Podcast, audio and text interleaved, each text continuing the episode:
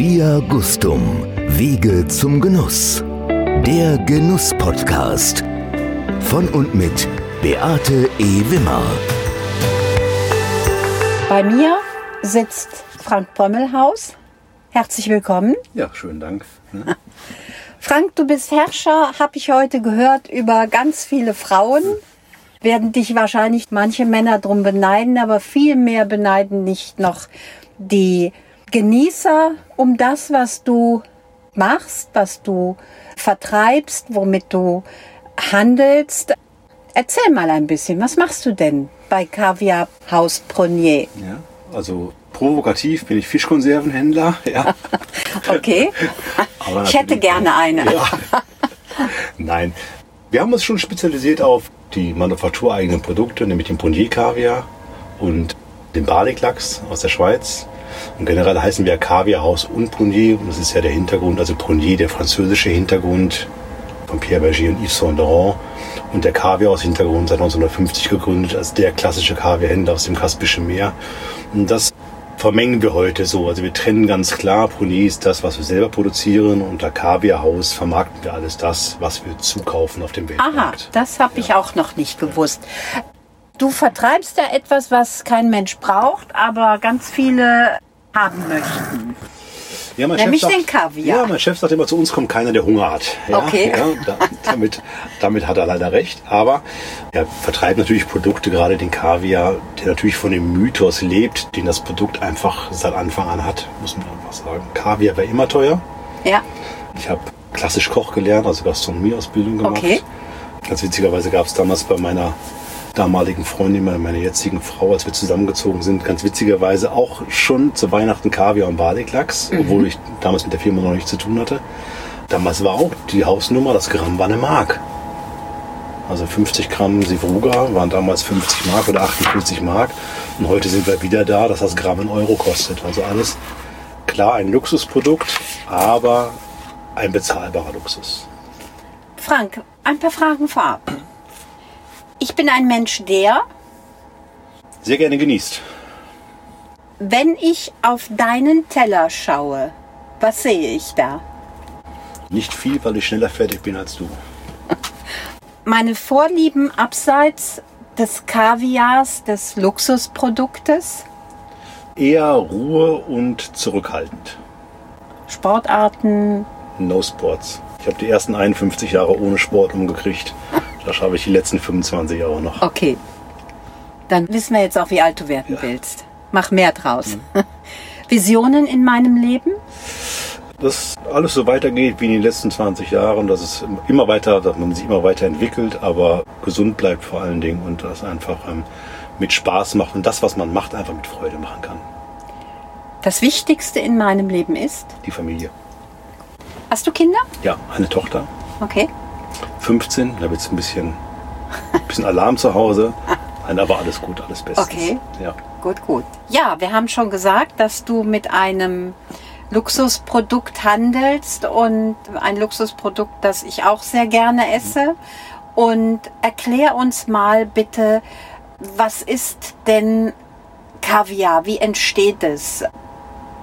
Also wenn ich jetzt jemandem erzähle, was ich mache, kommt entweder sofort Kaviar, ich liebe es, ich würde töten dafür oder ich hasse es. Also Das- polarisiert ohne Ende. Es gibt kein bisschen so, ist immer gesagt, es gibt kein bisschen Schwanger. Es gibt immer die Liebhaber oder es gibt die Hasser. Die Hasser sind Hasser, weil sie sich mit dem Produkt nicht auskennen, weil sie es entweder dekadent finden oder nicht den richtigen Zugang geschmacklich dazu gefunden haben. Und die Liebhaber sind meistens die, die es entweder aus Generationen oder aus der Kindheit oder tolle Erinnerungen damit verbinden, muss man einfach sagen. Das prägt ja auch so ein Produkt, muss man einfach sagen. Am Anfang steht der Stör. Ja, also wir, was ich gerade sagte, wir unterscheiden ja generell das, was wir selber produzieren, ist bei Pronier. Also das heißt, uns ist wichtig, wir produzieren, also wir farmen Störe. Wir haben zwei Anlagen in Frankreich, beide räumlich getrennt in Frankreich, weil wir in einer offenen Anlage arbeiten. Das heißt, unsere Anlagen sind an der Seite eines Flusses. Wir entnehmen das Flusswasser, leiten es in unsere Becken hinein und leiten hinten wieder ab. Es hat für den Fluss den Vorteil, dass das Wasser nach unserer Anlage natürlich eine reichhaltige Qualität hat und eine sauerstoffhaltige Qualität als vor der Anlage, dass sich selbst in den Flüssen nach unserer Anlage logischerweise ganz viele andere Tiere neu angesiedelt haben, weil das Wasser natürlich nährstoffreicher ist. Und wir produzieren dort in zwei verschiedenen Anlagen, lassen wir die Störe aufwachsen und wir brauchen unter natürlichen Bedingungen halt sechs bis acht Jahre, bis der Stör bei uns geschlechtsreif wird. Der Gegenpart dazu gibt es gibt Indoor-Anlagen, das heißt in Deutschland gibt es ja auch eine Indoor-Anlage, die können halt anders produzieren, das heißt die Halle steht in einem uncharmanten oder kann in einem uncharmanten Industriegebiet stehen. Ich reproduziere dort kleine, kleine Störe, lasse die halt in dieser Anlage aufwachsen, habe halt den Vorteil, dass die Störe schneller geschlechtsreif sind, weil ich natürlich mit der Wassertemperatur spielen kann. Ich nehme einen Stör biologisch den Winter, der ist schneller geschlechtsreif.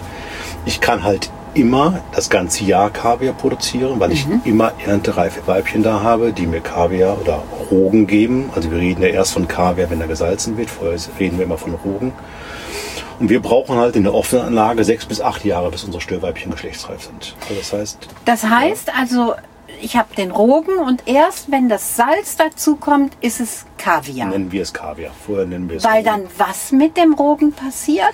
Wir verarbeiten halt weiter, dass es geschmacklich in die Kaviar-Richtung kommt. Also okay. vorher ist es ja, ich sage es mal, das ist ja auch, ich sage es mal, wenn man halt nicht Kaviar-Liebhaber fragt, was ist Kaviar, ist es halt ein unbefruchteter Fischleich Okay. Und für die anderen ist es halt Gaumensex. Das ja. ist halt die Diskrepanz, die dieses Produkt ja. mit sich bringt.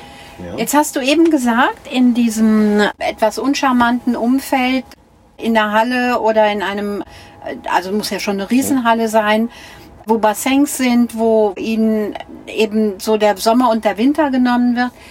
Der Stör braucht Winter oder den Jahreszeitenwechsel, um also im, die, die, im Kaspischen Meer ist es ja so, der Stör braucht ja sechs bis acht Jahre, um, um geschlechtsreif zu werden, oder acht bis zehn Jahre. Also früher im Kaspischen Meer gab es ja die klassischen Störarten Sivruga, Ositra, Beluga, die alle zu unterschiedlichen Altersstufen geschlechtsreif wurden, zum ersten Mal geschlechtsreif wurden. Das wissen die wenigsten, dass ein Stör mal, sechs bis zehn Jahre braucht, um geschlechtsreif zu werden.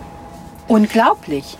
Wenn er dann geschlechtsreif würde, passiert ja in der Natur das. Der Stör schwimmt ja aus dem Kaspischen Meer raus, schwimmt in den Süßwasserfluss, leicht dort ab, schwimmt dann zurück ins Kaspische Meer und muss dann, ich sage jetzt mal, zwischen zwei und vier Jahren selber im Kaspischen Meer überleben, um erneut geschlechtsreif zu werden. Wow.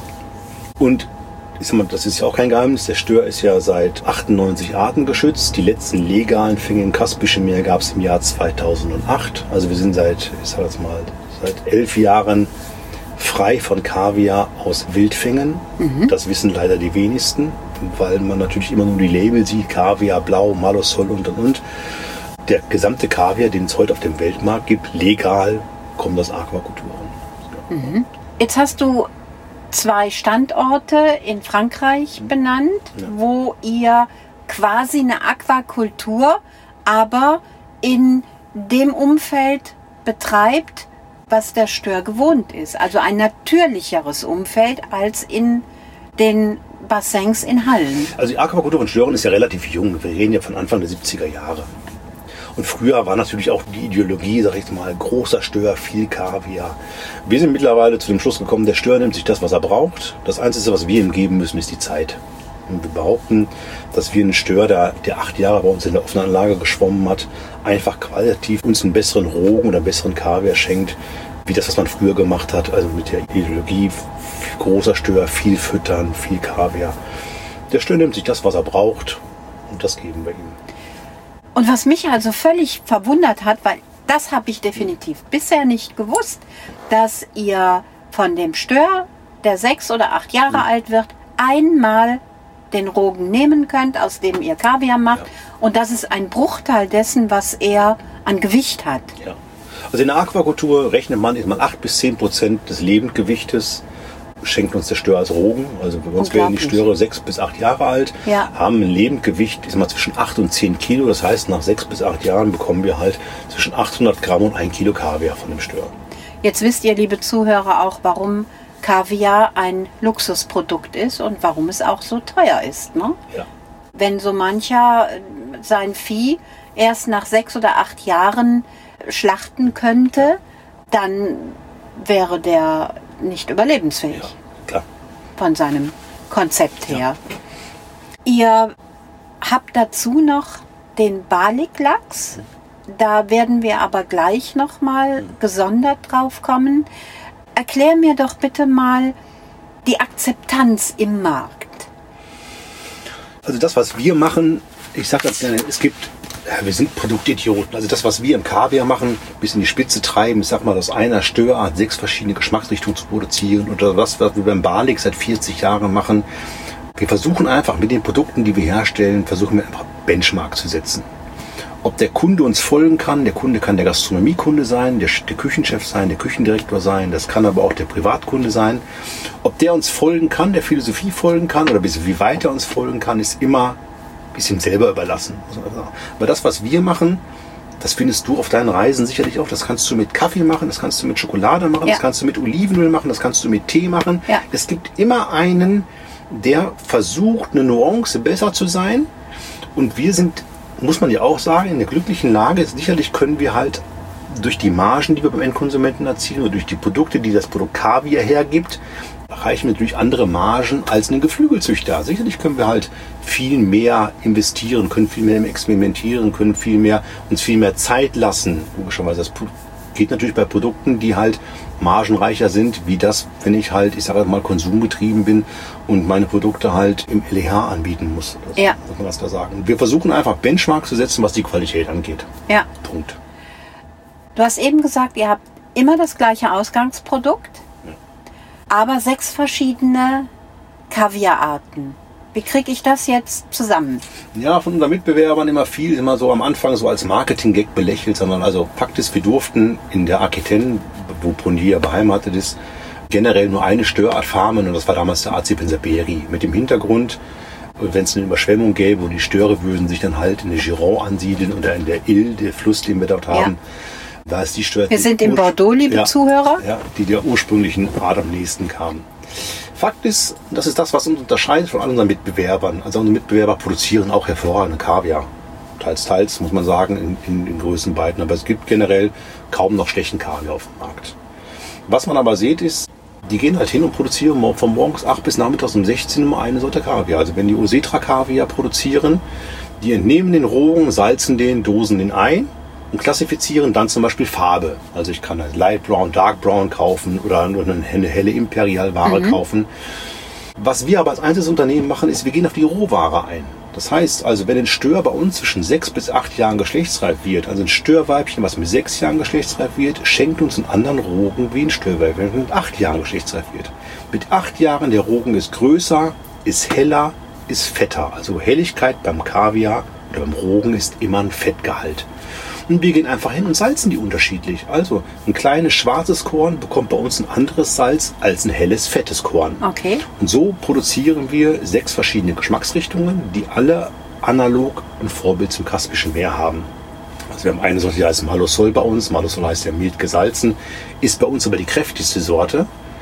Das ist so ein traditionelles russisches Produkt, was man früher gerne als russischen Kaviar gekauft hat. Damit sind heute einfach viele überfordert mit der Salzigkeit. Und Malesol heißt ja einfach nur wenig Salz. Ja. Aber ist, damit sind einfach viele überfordert, was die Komplexität dieses aromenhaltigen Kaviars angeht. Also wenn ich einen Malosol Kaviar nehme, der sehr gereift ist, ich sage jetzt mal, der vielleicht acht oder neun Monate alt ist, ich mache die Dose auf, das erinnert an Blauschimmelkäse. Also wirklich, mhm. wenn Sie den haben, auch diese Scharfe, diese Salzschärfe, mit so einem Produkt muss ich halt was machen. Damit kann ich halt einen, einen schönen Beef Tartar würzen zum Beispiel. Oder zu einem Beef Tea würde ich den anbieten. Ja. Während es andere Sorten gibt, die sind so mild, da kann ich kaum was dazu machen, die muss ich halt pur essen. Ja.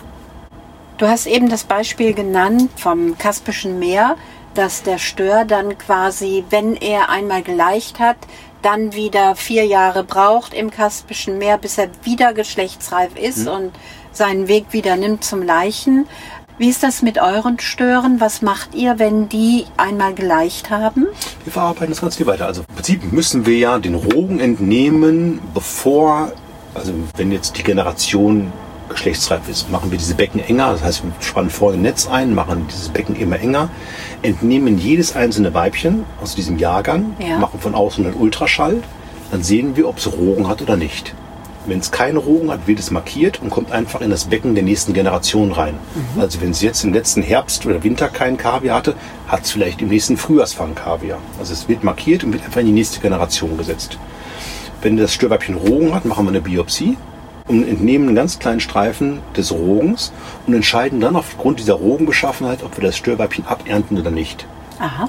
Wenn der Rogen da schon zu weich ist, also wenn der natürliche Ableichprozess schon eingesetzt hat, dann lassen wir das Störwäppchen auch einfach schwimmen, dann geht der Rogen einfach weg ins Becken und dann ist es vielleicht in zwei Jahren wieder geschlechtsreif. Dann haben wir aber natürlich eine ganz andere Qualität des Kaviars, wenn wir auf die zweite Maturation warten. Wichtig ist uns, dass die Störe natürlich aufwachsen, dass die fachgerecht getötet werden, dass wir das ganze Tier verarbeiten, also in der Produktion selber. Es gibt zwei Wege, ich sag mal einmal für die Kaviarproduktion und einmal räumlich getrennt logischerweise für die Fleischproduktion. Und das gesamte Fleisch vermarkten wir dann über den Rangy-Markt in Paris Ja. oder in Bordeaux in die anliegenden Supermärkte. Okay. Wo man halt im Frühjahr und im Herbst halt immer, nicht nur von unserer Anlage, sondern auch von allen anderen, es gibt noch vier andere größere Manufakturen in Bordeaux, die dort den, den Kaviar produzieren, die dann halt das Störfleisch auch verkaufen. Jetzt stelle ich mir vor, ihr seid nur von Frauen umgeben in euren Becken. Gibt es da nur Frauen, nur weibliche Störe? Nein, ich sag mal, der, du kannst erst beim Stören sehen, das ist das, was viele auch, ist mal auch finanziell einfach unterschätzen. Du kannst beim Stör erst nach zwei Jahren sehen, ob es Männlein oder Weiblein ist. Ach, Und wir gehen einfach hin und füttern die Männer einfach nochmal eine Saison, einen Sommer mit durch, dass sie so groß sind, dass wir auch die männlichen Tiere einfach filetieren können und das Fleisch verkaufen können. okay. Aber nach zwei Jahren oder zweieinhalb Jahren trennen wir uns von 50 Prozent des Besatzes. Also der, der Kaviar ist jetzt produziert in Bordeaux und kommt dann hierher. In welchen Einheiten, in welchen Gebinden? Also was wir machen, entweder aus dem Kaspischen Meer, gut, gibt es ja keine Ware mehr, aber dann, wenn wir Ware auch von anderen Kaviarhändlern kaufen, das wird unter Kaviarhaus zum Beispiel vermarkten wir ja eben so eine Ware aus Aha, Italien okay. oder aus Deutschland oder aus, aus China. Okay. Logischerweise auch, was ja gerade so ein bisschen den Hype hat, die, Ja. die Chinesen Kaviar. Das vermarkten wir unter Kaviarhaus. Oder aus der Pronier-Manufaktur. Wir kaufen nur Originalgebinden. Also Originalgebinden sind bei uns meistens Kilo oder 1,8 Kilo Dosen, die wir hier kaufen und die wir dann hier umpacken nach Kundenbedarf. Also im Prinzip, wenn die Bestellungen eingehen, packen wir den Kaviar um nach Kundenbedarf in diese Vakuumdosen, die der Verbraucher so liebt, soll ich mal sagen, weil sie einfach zu öffnen sind Ja. und ideal zu handeln sind. Ja. Das, man. das fängt an von 10, 20, 15 Gramm hoch bis 125, 250 Gramm. Ja. Das verpacken wir hier in unserer Produktionsstätte. Jetzt habe ich ja eben so eine tolle Kaviarverkostung machen dürfen. Das war schon ein gewaltiger Unterschied vom Geschmackserlebnis, von der, von der Konsistenz, vom Geruch, vom auch, was wir im Wein immer auch sagen, so dieser Abgang, dieser Nachhall hat auch Kaviar, hat für mich sowieso jedes Produkt, was gut ist. Du hast eben gesagt, der chinesische Kaviar wird so gehypt im Moment. Ja, die Chinesen haben, produzieren natürlich im Moment so ein, ich nenne es jetzt mal Mainstream-Kaviar. Ähm, Der hat eine wahnsinnige Korngröße, weil die halt auch Hybriden produzieren. Also die, kreuzen zum Beispiel Störarten auch. Ich sag mal, das ist das, was gerade in der Gastronomie gerade sehr, sehr gefragt wird. Also die Chinesen gehen hin und kreuzen zwei Störsorten. Also die eine wächst schnell, die andere Störsorte wird schnell geschlechtsreif. Das ist der Azibenser Strenki gekreuzt Aha. mit Dauricus. Okay. Ja. Dadurch habe ich natürlich ein relativ großes Chor mit einem relativ großen Farbspektrum, den die Chinesen produzieren.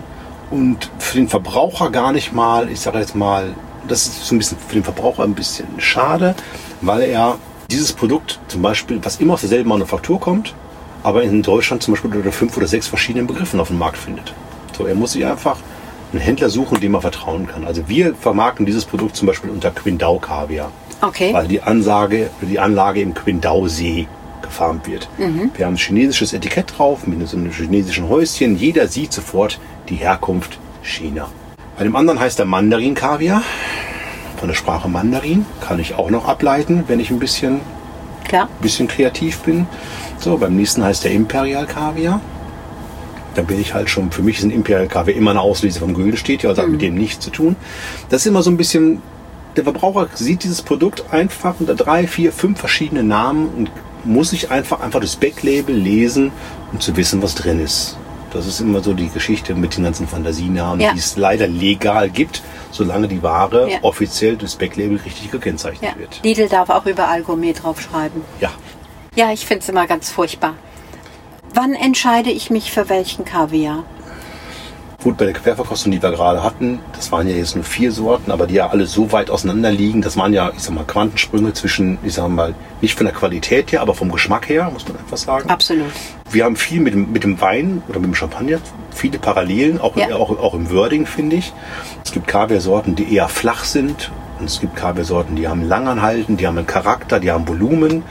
Man muss sich einfach entscheiden. Nicht jeder Kaviar passt zu jedem Gericht. Und es gibt sicherlich Und auch nicht zu jedem Menschen. Nein, ich sage es mal, wenn ich durch die Geschäfte, die wir haben, auch verkaufen wir natürlich viel Kaviar und viele wollen es als Geschenk mitnehmen, dann kommt bei uns immer die Frage des Verkäufers, wem schenken Sie es?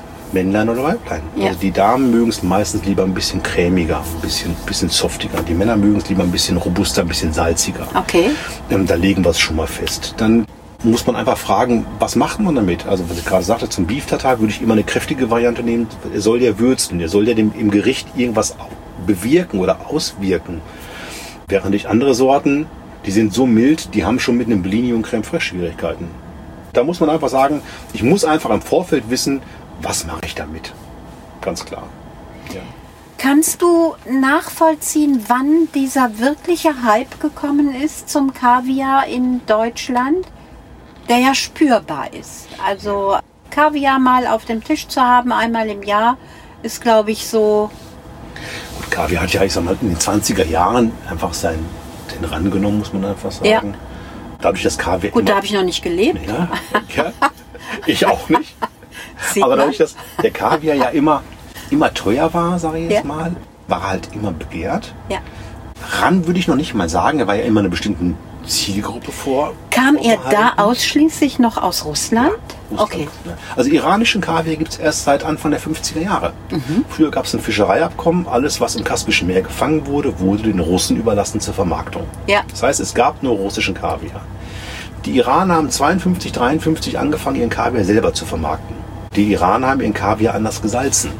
Nämlich, die Russen haben früher traditionell pur Salz gesalzen, also nur mit Salz. Das heißt, ich muss so viel Salz zu dem Rogen geben, dass der bakteriologisch stabil bleibt. Traditionell wurde mit 6% Kaviar, 6% gesalzen.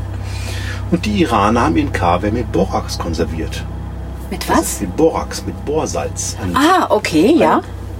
einem deklarationspflichtigen Konservierungsstoff. Das heißt, die Konservierung kam durch das Borax und ich konnte das Salz dazugeben, um die Geschmacksrichtung zu bestimmen. Das heißt, deswegen war ein iranischer Kaviar immer nussiger, immer cremiger als ein russischer Kaviar. Und so haben die Iraner den Russen relativ schnell das Wasser abgegraben auf dem Kaviarmarkt und daraufhin haben die Russen mit Malosol geantwortet. Okay. Haben ihren Kaviar dann Malosol produziert mit einem Salzgehalt von 4,5 Prozent was immer noch reicht, um den Kaviar bakteriologisch stabil zu machen. Ja. So, aber deswegen waren halt die Iraner immer milder und immer cremiger und immer, immer schöner im Geschmack, muss man einfach sagen. Wann haben die Franzosen angefangen? Die Franzosen haben angefangen, das ist witzigerweise in der Architekten gab es gibt es ja mehrere Anlagen, die haben angefangen, als wir in den 70er Jahren, als wir ja noch, ich sag es mal, 6, 7, 800 Tonnen wilde Ware zur Verfügung hatten. Ja? Und ich weiß, mein Chef, die Geschichte erzählt er jedes Mal, hat zu den ersten französischen Farmkaviar gekriegt. Natürlich war es damals einfach eine Alternative, muss man einfach sagen. Als die ersten, ersten Kaviarsorten da waren. Ich sag, wenn ich mich an den ersten Prunier-Kaviar erinnere, den ich 2004 gegessen habe, sind wir auch meilenweit von dem entfernt, was wir heute produzieren, muss man ganz klar sagen. Die Erfahrung macht's. Ne? Ja, und damals gab es nur eine Sorte. Damals haben wir sofort alles auf die Vakuumdosen gefüllt, nicht in der Originaldose reifen lassen und und und. Das sind alles Sachen, die man jetzt mittlerweile weiß. Weil die Iraner auch bei uns in Bordeaux waren und haben einfach den Kaviar mal produziert. Ganz Ja. witzig. Also die waren einen Tag da, haben mal geguckt, was macht ihr? Haben sich zeigen lassen, wie wir früher den Kaviar produziert lassen. Und dann haben gesagt, okay, jetzt machen wir mal euren Kaviar. Und dann haben die mal den Kaviar gemacht. Und natürlich mit einem ganz anderen Ergebnis, was die Mhm. Spannend. Reifung angeht. Und so, Ja. ja. Damals gab es halt nur eine Sorte auch. Das ist einfach, diesen, man entwickelt sich jedes Jahr weiter. Und wir lernen Ja. auch jedes Jahr dazu, weil Ja. mal, haben wir einen heißen Sommer, müssen wir später anfangen mit der Ernte, müssen auf die Rohware eingehen, müssen auf die Fische eingehen. Das ist einfach das, was halt ein Manufaktur oder ein Naturprodukt einfach ausmacht. Ja. Und ihr schimpft euch mit Recht. Manufaktur, also ich habe es ja auch jetzt gesehen. Du hast eben von der Reifung in der Dose gesprochen. Erklär uns das mal bitte. Also Rogen, wenn ich den Rogen entnehme von Stör, wird er erstmal gesiebt, ist man sich von der Membran, von der Haut befreit. Ja. Dann wird er gewaschen, dann wird er gesalzen. Und dann füllen wir, wir lassen generell jeden Prunier-Kaviar in der Metalldose reifen. Und das ist früher wie analog zum Kaspischen Meer. Die deutschen Anlagen zum Beispiel produzieren alles in Kunststoffdosen. Das ist so ein bisschen Philosophiegeschichte. Ich vergleiche es immer mit dem Winzer. Also wir, wir als Winzer oder als Kaviarproduzent bevorzugen die Metalldose, Das vergleiche ich ganz gerne mit einem Barrikfass. Und die Chinesen produzieren zum Beispiel alles in Kunststoffdosen. Das Verfahren in der Kunststoffdose ist bei beiden Sorten gleich, bei beiden Dosen gleich. Ja. Das heißt, es ist eine Naht im Dosen, im Dose, in der Dose und im Deckel, wo das überflüssige Wasser und Öl herauslaufen kann. Aber wir sind einfach der Meinung, die Metalldose gibt dem Kaviar einfach Charakter. Das, was wir unter Charakter bezeichnen, bezeichnen andere als Fehlton. Und deswegen machen sie dasselbe Verfahren halt in der Kunststoffdose. Und so produzieren wir natürlich Sorten für jeden Geschmack. Ich sage mal den China-Kaviar, wenn ich den auf Verkostung mitnehme, da erreiche ich sofort die lockeren 18, 20, 22-Jährigen, die zum ersten Mal Kaviar essen, die kann ich mit zum Produkt begeistern. Das Also ist das so ein Einstiegsmodell Ja. für den. Das ist so der Weißburgunder. Ja, ja, ja. Also bitte alle Winzer, die Weißburgunder, äh, und zwar guten Weißburgunder produzieren. Ich habe hier einen Kaviar-Fritzen an, in meinem Mobil sitzen. Nein, aber Ja. Spaß beiseite muss ja auch sein bei solchen Episoden.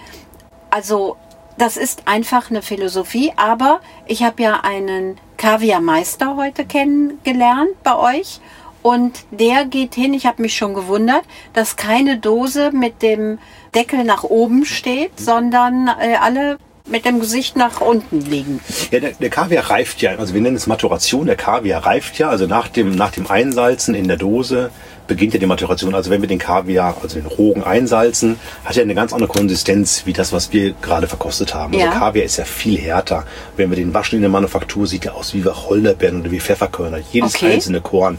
Dieses Zusammenhängende bekommt er durch das Salzen, weil er dann Flüssigkeit verliert.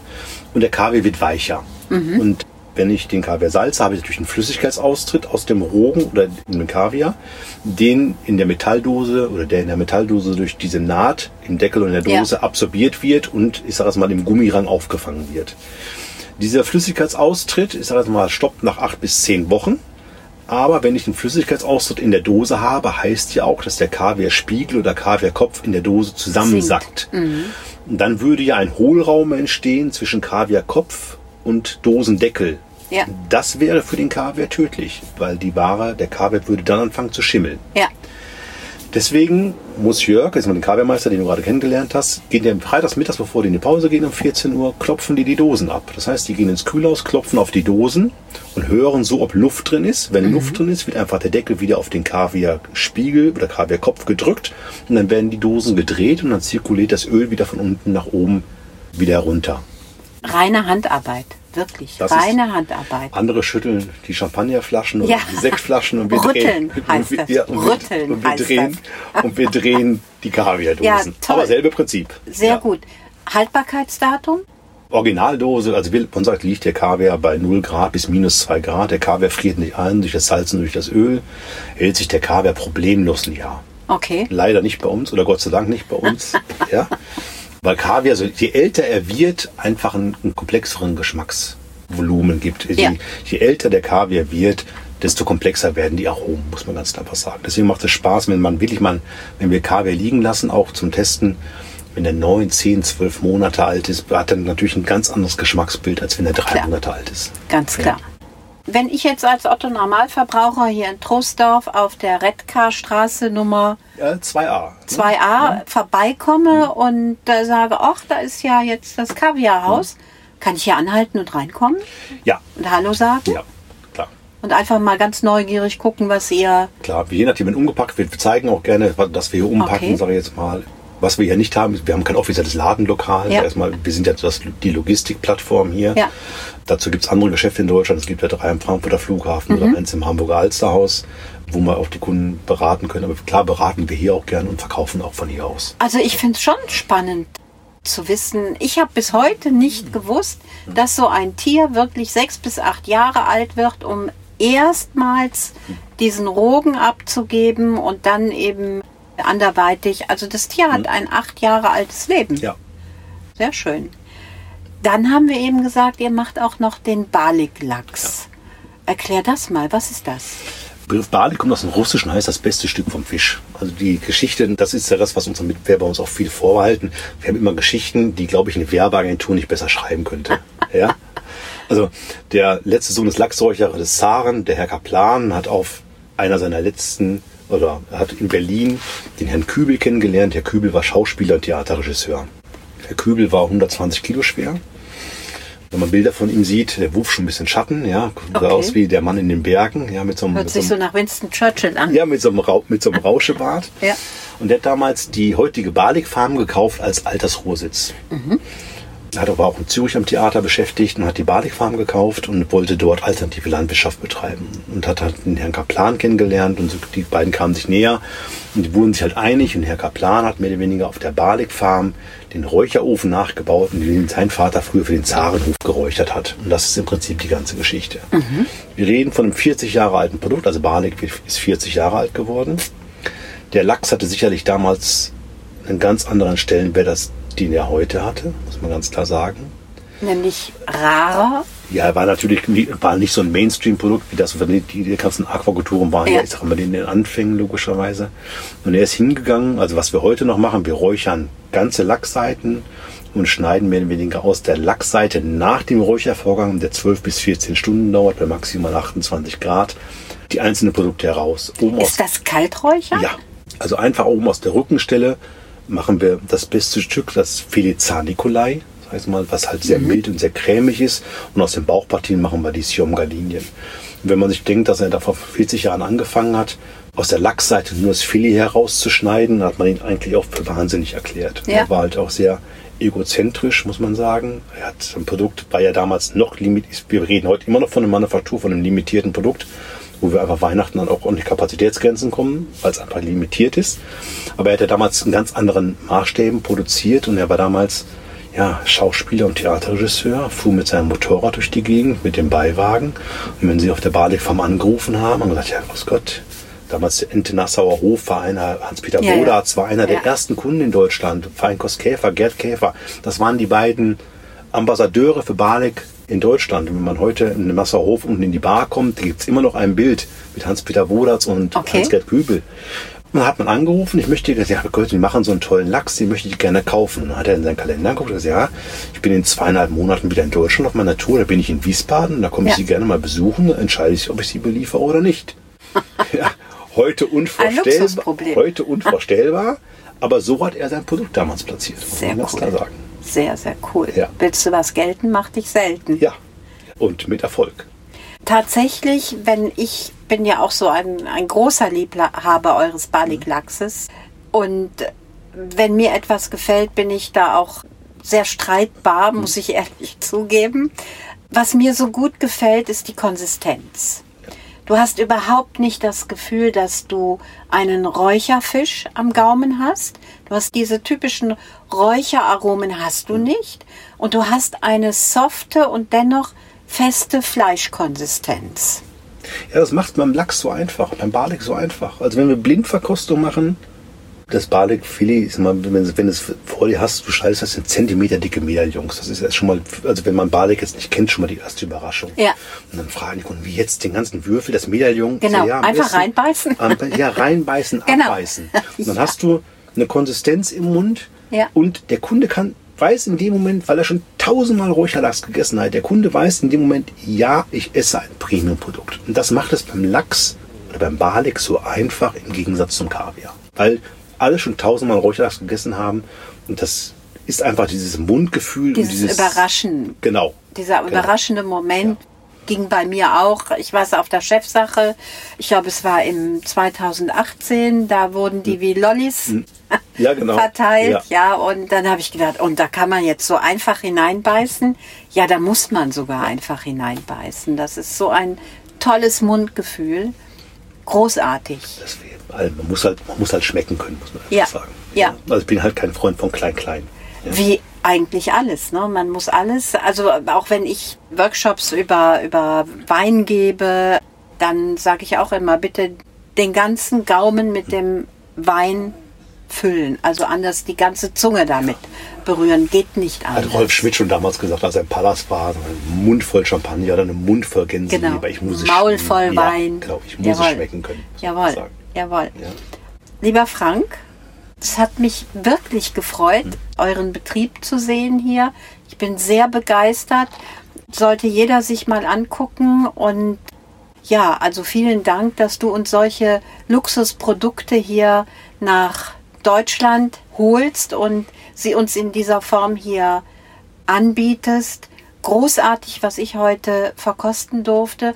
Und was mich besonders auch überrascht hat, neben dem, dass eben so ein Stör so alt wird und nur einmal geerntet wird, wie du sagst, ist aber auch diese unterschiedlichen Kaviar-Sorten unterschiedlich auch zu verwenden.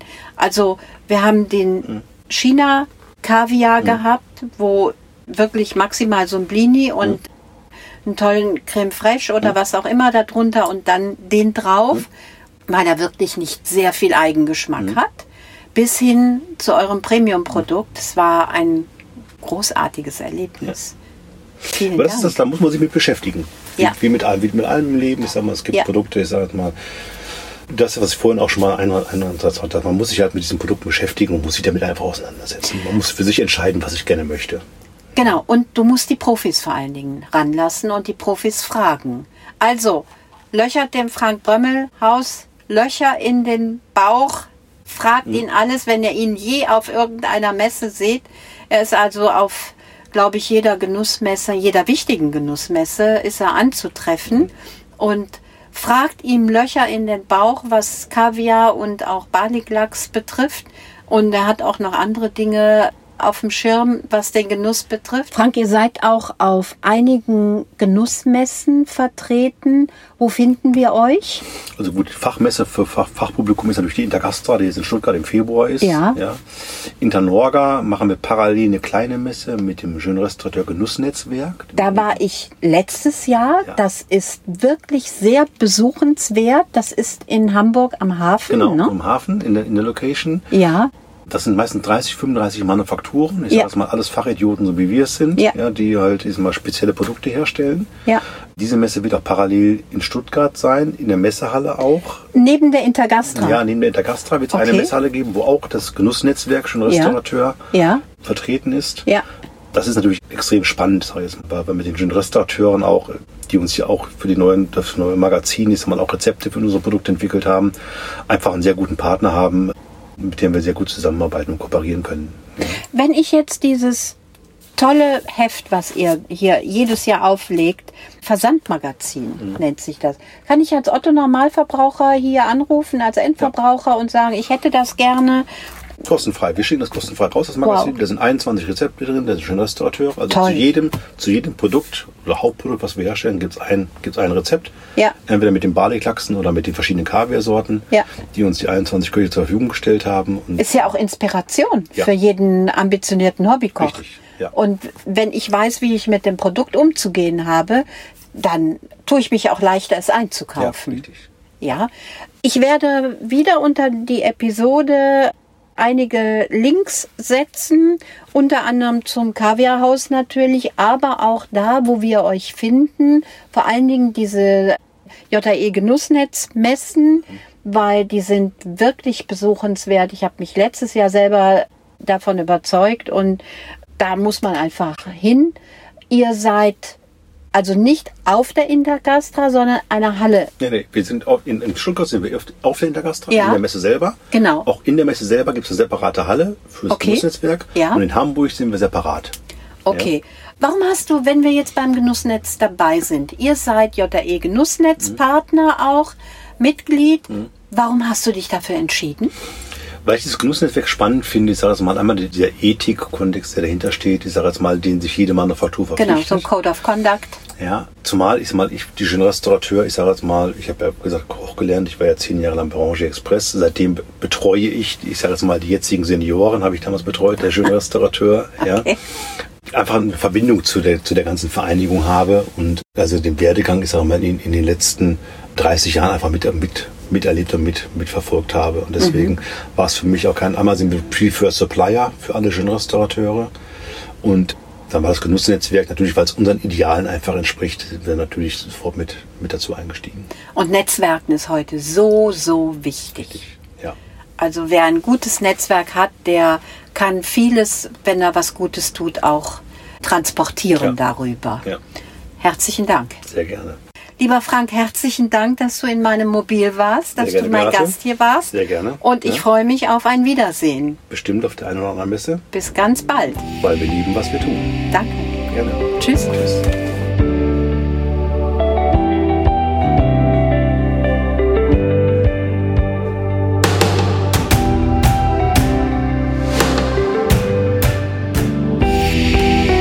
In Via Gustum. Wege zum Genuss. Der Genuss-Podcast. Von und mit Beate E. Wimmer.